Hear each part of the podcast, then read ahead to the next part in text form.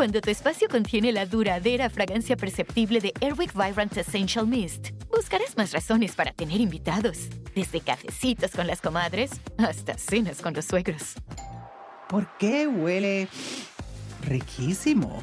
Airwick Vibrant Essential Mist es nuestra fragancia más natural, con dos veces más de los aceites esenciales naturales comparado con el Airwick Essential Mist regular. Además, es portátil y fácil de usar. Respira frescura con Airwick.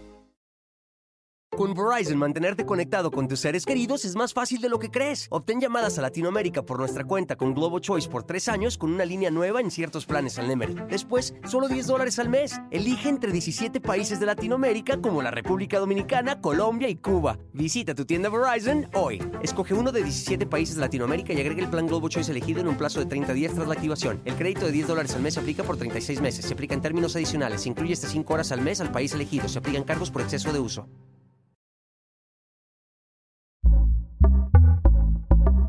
Pitaya. ¿Cómo saber cuándo se acaba el amor en un matrimonio? Es decir, si tú empiezas a cogerle manía a tu pareja, no vas a ver nada bueno de ella. Los matrimonios duraban toda la vida. Y el otro dice, pero ¿por qué voy a cambiar si lo que te enamoré de mí fue esto, no? Hola amigos, bienvenidos una vez más a mi podcast Ana Patricia Sin Filtro. Gracias por acompañarme en este nuevo episodio y yo sé que termina un mes muy bonito, lleno de amor, de amistad, de ese sentimiento tan bello. Y no, el amor no debe terminar, pero sí, sin embargo, sucede en matrimonios, en parejas que llevan muchos años, hogares, familias, se destruyen al llegar el divorcio, ya sea por un lado o por el otro. Pues el día de hoy el tema es en torno a esto, la separación y divorcio. ¿Por qué sucede? ¿Quién tiene la culpa? ¿Quién tiene la responsabilidad? ¿Por qué se acaba el amor o por qué se transforma? Y nosotros como adultos quizá no podemos sobrellevar o tener la madurez necesaria para recuperar eso tan bonito que se creó en la etapa del enamoramiento o al formar una familia. Cuando uno se pregunta, ya no siento lo mismo que al principio, la quiero, lo quiero, pero no estoy enamorado.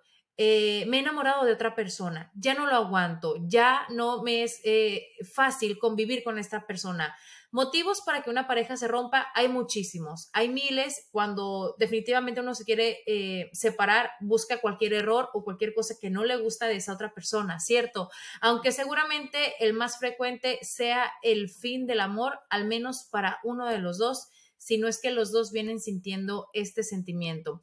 Bueno, ¿qué pasa cuando se acaba el amor? Hoy en Ana Patricia Sin Filtro vamos a hablar de él y tengo una invitada muy especial, Isabel Cuesta, conocida en las redes sociales como una madre molona. Ella es fundadora junto a su esposo Dani del proyecto Educa en Positivo, son padres de tres hijos y ante la desesperación de no saber abordar las rabietas de su segundo hijo, empezaron a estudiar diferentes teorías. Por eso decidieron certificarse y siguieron su formación educativa positiva, mindfulness, gestión emocional, psicología alderiana y encouragement consultant. Eh, Isabel, te doy las gracias por acompañarme en este episodio y quiero que nos eh, comentes un poco acerca de lo que haces. Y yo te pregunté antes de comenzar, ¿por qué una madre molona, no? Entonces, gracias por acompañarme. Gracias a ti por la invitación y además por sacarlo de una madre molona, porque es verdad que el término en determinados países no se entiende bien, ¿no? En España sí tiene sentido, makes sense, porque al final es como a cool mom, ¿no? Que es como yo me sentía al principio de esta aventura maternal y como empecé con un blog, empecé con las redes, haciendo comunidad con otras madres, pues, pues me quedé como una madre molona. Es verdad que esto ha ido evolucionando, lógicamente, ahora el proyecto va más encaminado a la educación positiva, pero bueno, oye, los orígenes están ahí, una madre molona. Claro. No, y me encanta esta plataforma porque mira, tú estás desde Madrid, España, yo desde Miami, Florida, un podcast se puede escuchar en cualquier parte del mundo y es lo fantástico de la tecnología. Así que vamos a adentrarnos en este tema.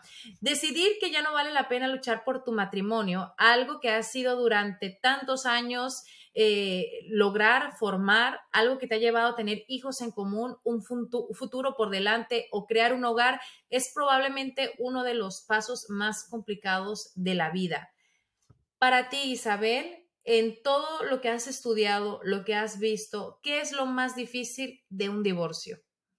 Pues yo creo que lo más difícil, mm, no he vivido un divorcio en primera persona, entonces quizás debería de vivirlo, ¿no? Para poder hablar en primera persona, pero es verdad que yo como hija que vivió un divorcio de sus padres, yo te diría que lo más difícil es tomar la decisión y decir, bueno, hasta aquí hemos llegado, ya este precio no lo quiero pagar, e intentar que haya una cordialidad cuando una de las partes suele estar muy dolida. Yo creo que lo más complicado es eso, ¿no? Encontrar ese equilibrio en el que las dos partes encuentran su sitio por separado. Claro, y por supuesto también me imagino que depende mucho también si la pareja tiene hijos. Si la pareja a lo mejor es una pareja joven, estuvieron casados por mucho tiempo y decidieron no tener nunca hijos y separaron. Entonces, eh, puede haber diferentes ocasiones, diferentes divorcios y, y bueno, para cada persona, para cada pareja puede ser un escenario diferente. Hay varias señales claras que indican el fin de una relación en pareja. Una de ellas podría ser que se ha perdido la confianza mutua, no hay signos de complicidad, se ha entrado en una dinámica tóxica, uno de los dos no quiere cambiar o los dos ya no tienen el mismo plan de vida, el sexo es dañino o el amor se ha acabado. ¿Cómo saber cuándo se acaba el amor en un matrimonio? Porque hay personas también ciegas, Isabel, que todos alrededor se dan cuenta que el amor se ha acabado y que esa pareja no funciona, eh, menos quienes están viviendo en esa relación. Al final son un montón de síntomas, ¿no? Pero venimos a lo mismo. Cuando dos personas deciden emprender un camino conjunto, es porque de alguna manera eh, te está permitiendo ser quien tú realmente eres, ¿vale? Esa sería una condición fundamental dentro de la psicología adleriana.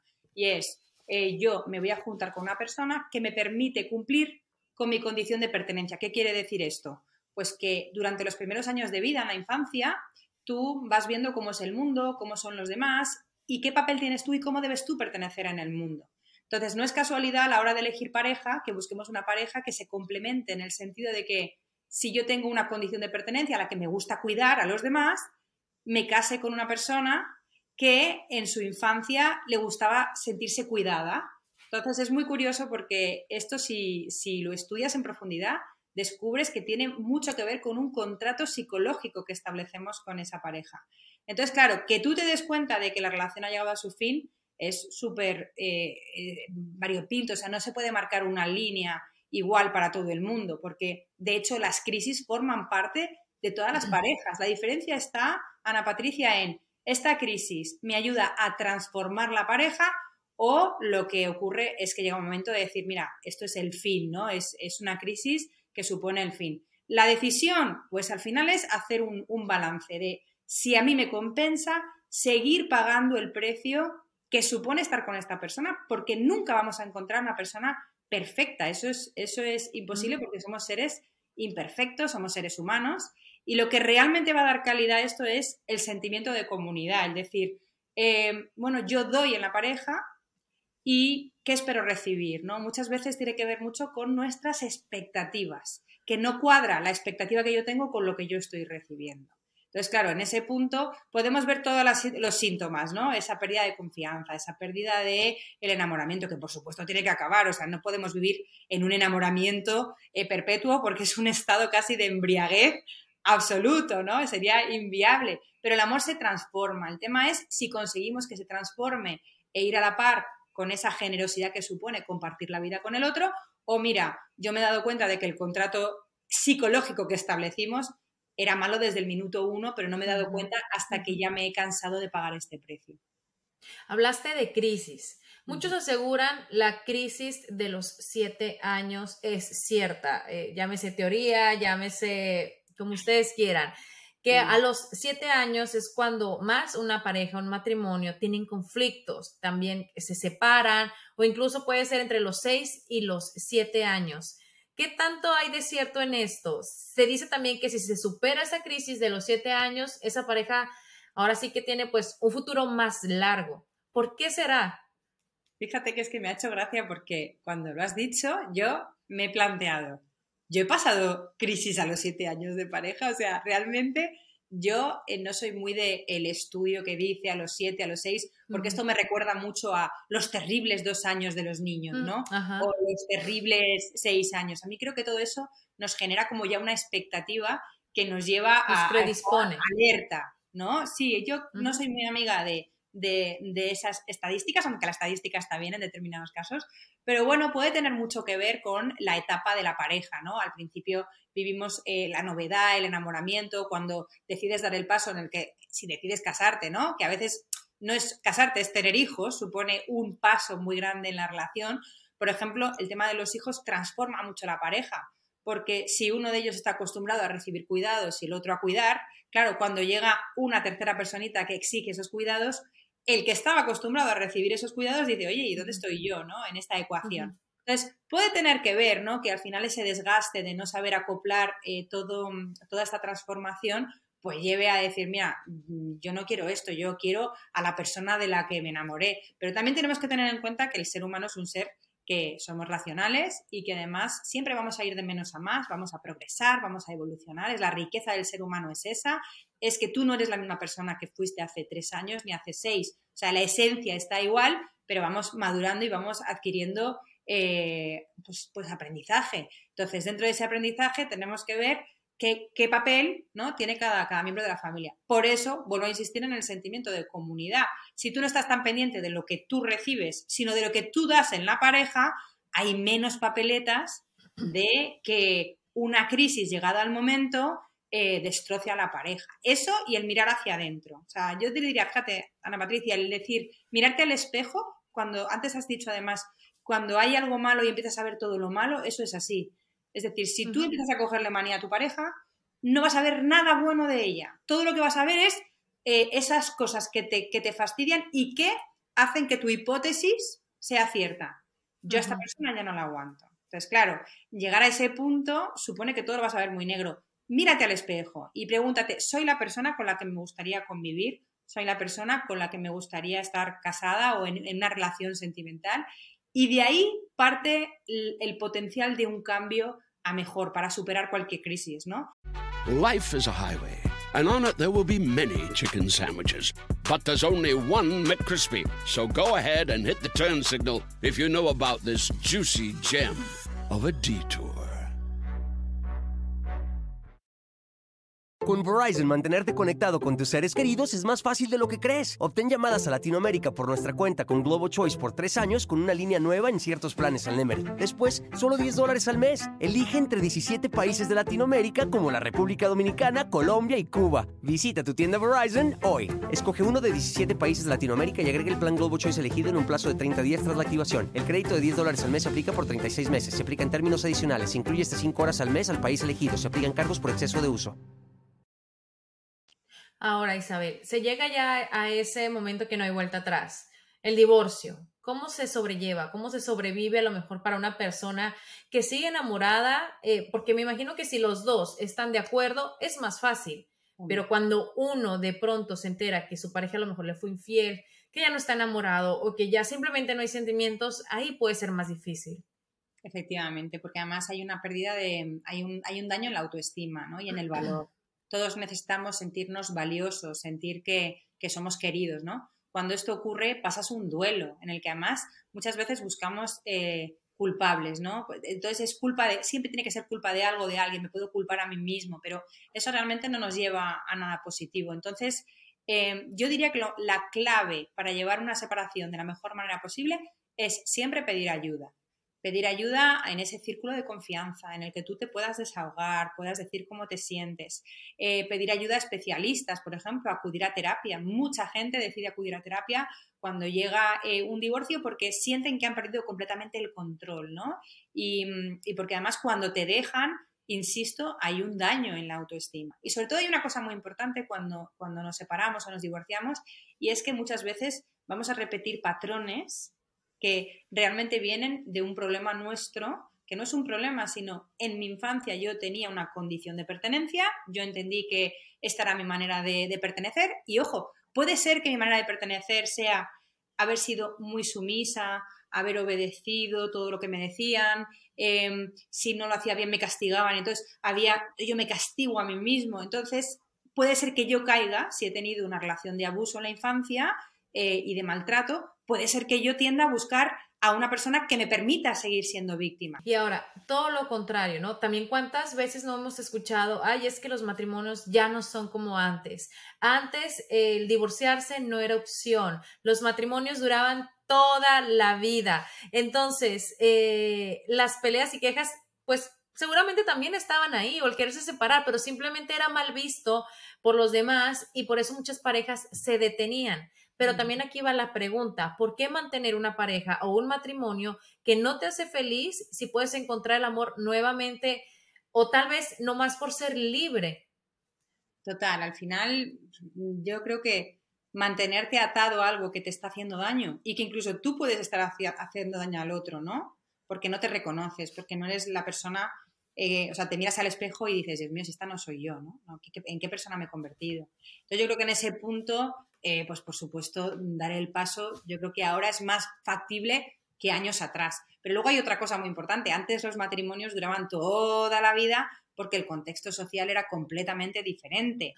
antes es que realmente se casaban convencidos y había una situación bastante desigual también por el contexto sociocultural, ¿no? La mujer tenía un papel muy claro de entrega, de estar en casa, el hombre tenía su papel de salir, eh, ganarse el dinero, venir a casa, es decir, había unos papeles que estaban perfectamente encajonados, ¿no? Y, y, cada uno tenía claro su papel. Hoy por hoy no, porque la mujer ha salido al terreno profesional y se nos ha olvidado sacarla del terreno doméstico, ¿no? Entonces se ha dado de repente la corresponsabilidad, que sigue siendo un término que para muchas personas que no lo han vivido desde su infancia, pues choca mucho con, ese, con esa mentalidad. Todo tiene que ver al final con las expectativas. Y es verdad que ahora existe una mayor libertad y sobre todo que el divorcio es una posibilidad. Antes se casaban y no había posibilidad de divorcio. Hoy te casas y mucha gente se casa pensando, bueno, si me sale mal me divorcio y ya está. ¿Sabes? Entonces, yo creo que eso también tiene mucho que ver con la sociedad en la que vivimos ahora. Claro, totalmente. Es por eso que también ahora es más fácil divorciarse, ¿no? Porque ya no es señalado por la sociedad como un tabú, ya se ve más común y pues de cierta forma, digamos que, como dices tú, es triste que no se luche por algo que fue tan bonito, pero también es injusto estar eh, con una pareja si no sientes amor. Entonces, hay que ver bien también el balance, eh, cuántas parejas no conocemos que están en un segundo matrimonio o tercero, cuarto, quinto, pero por otro lado también hay matrimonios duraderos. En mi trabajo, en enamorándonos, yo he llegado a conocer muchas parejas que tienen 50 años de casados, 60 años de casados y uno ve esas parejas y vuelve a pensar, el amor puede ser largo, duradero y hasta eterno, ¿por qué no? Ahora, algunas razones comunes que se dan eh, para el divorcio incluyen, obviamente, la infidelidad, falta de compromiso, problemas financieros, que es un punto que a veces no lo tomamos tan en cuenta y, y es algo real, desacuerdos relacionados con los niños de la pareja, abuso de alcohol y drogas, violencia y abuso en el hogar, constantes discusiones y conflictos y también diferentes estilos de vida y valores. Isabel, ¿tú por qué crees que se acaba el amor? Pues mira, yo creo que eh, incluso, o sea, en el hecho de que tú establezcas un contrato matrimonial, o, aunque no haya papeles por medio, como hablábamos del contrato psicológico, eso es porque tiene que haber por lo menos un 90% de compatibilidad. Es decir, ahí ya partes de una buena, de una buena base. Eh, la pregunta era que por qué ocurre. Se acaba el amor, porque uno deja de, se desenamora de esa persona. Bueno, yo creo que es por no, por un tema de expectativas. Es decir, tenemos unas expectativas o ese contrato inicial no es tan bueno. Mira, hay una cosa muy curiosa y esto em, de verdad que es que es clavado. Mira, por ejemplo, eh, en mi caso, ¿vale? A mí lo que me enamoró de mi marido fue lo que me faltaba a mí, un tío responsable, serio, trabajador, centrado, ¿no?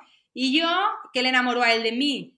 Mi, frescura, mi espontaneidad, mi falta de, no de compromiso, pero sí de estar como muy, muy en la rigidez, ¿no? A él le, encantó mi espontaneidad y mi alegría, mis bromas. Más despreocupada. Claro, entonces, ¿qué ocurre? Que tenemos un contrato que, que funciona bien.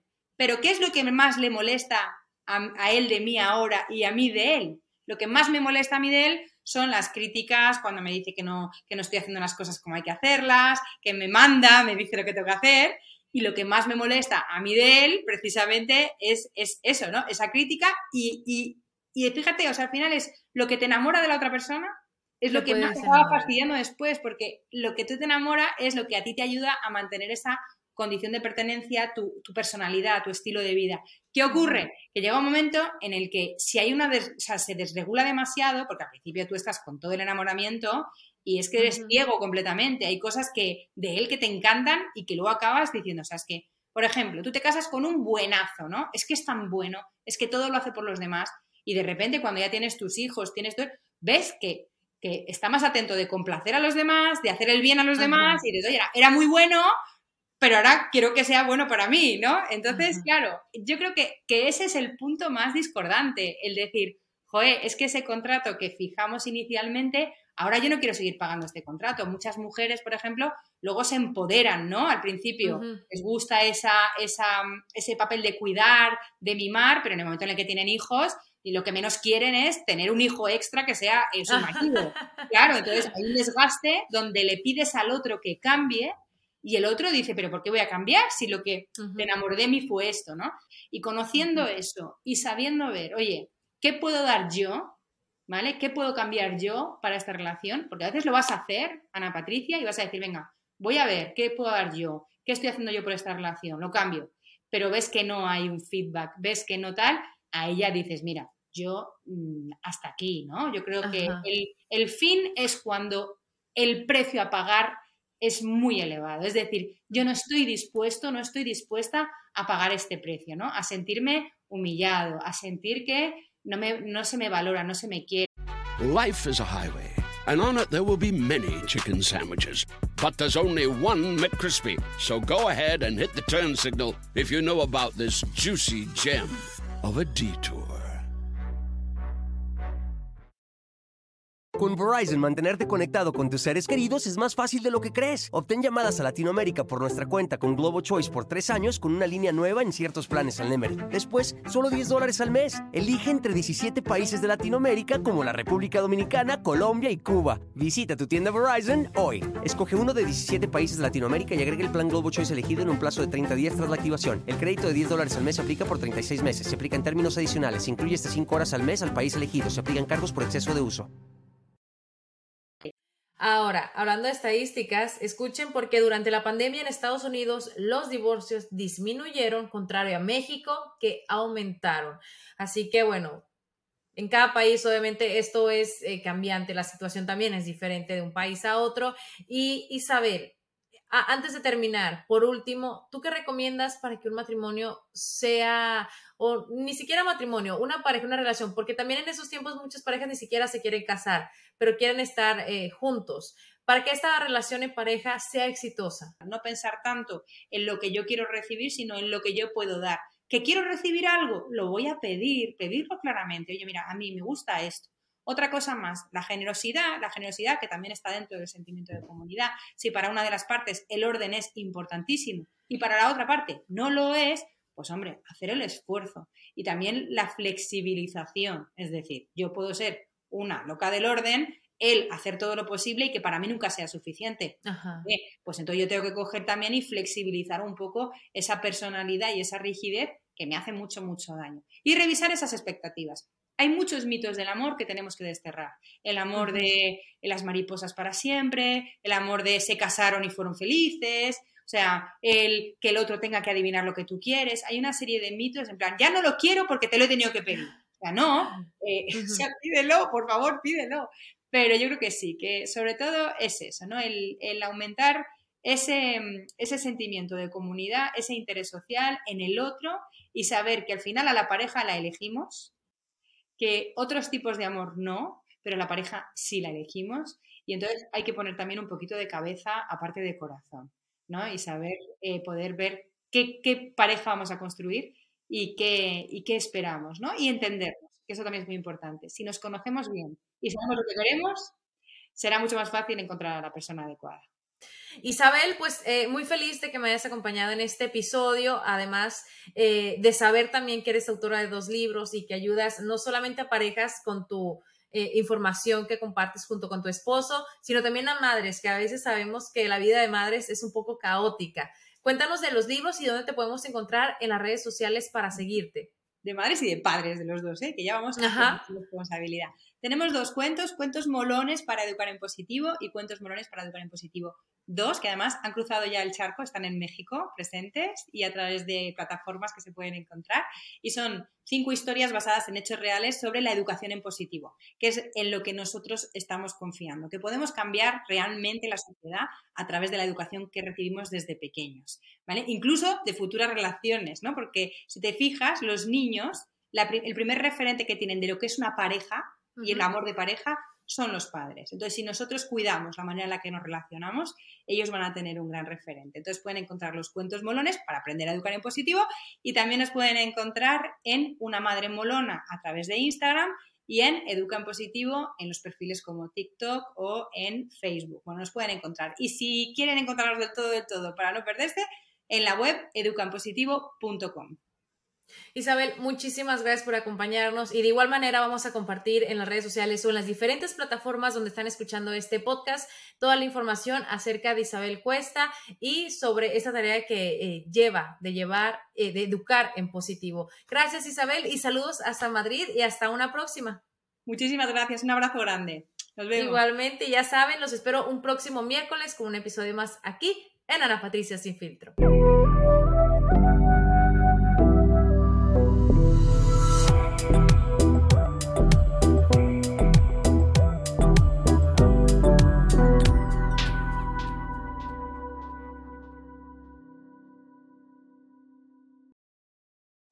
Algunos les gusta hacer limpieza profunda cada sábado por la mañana.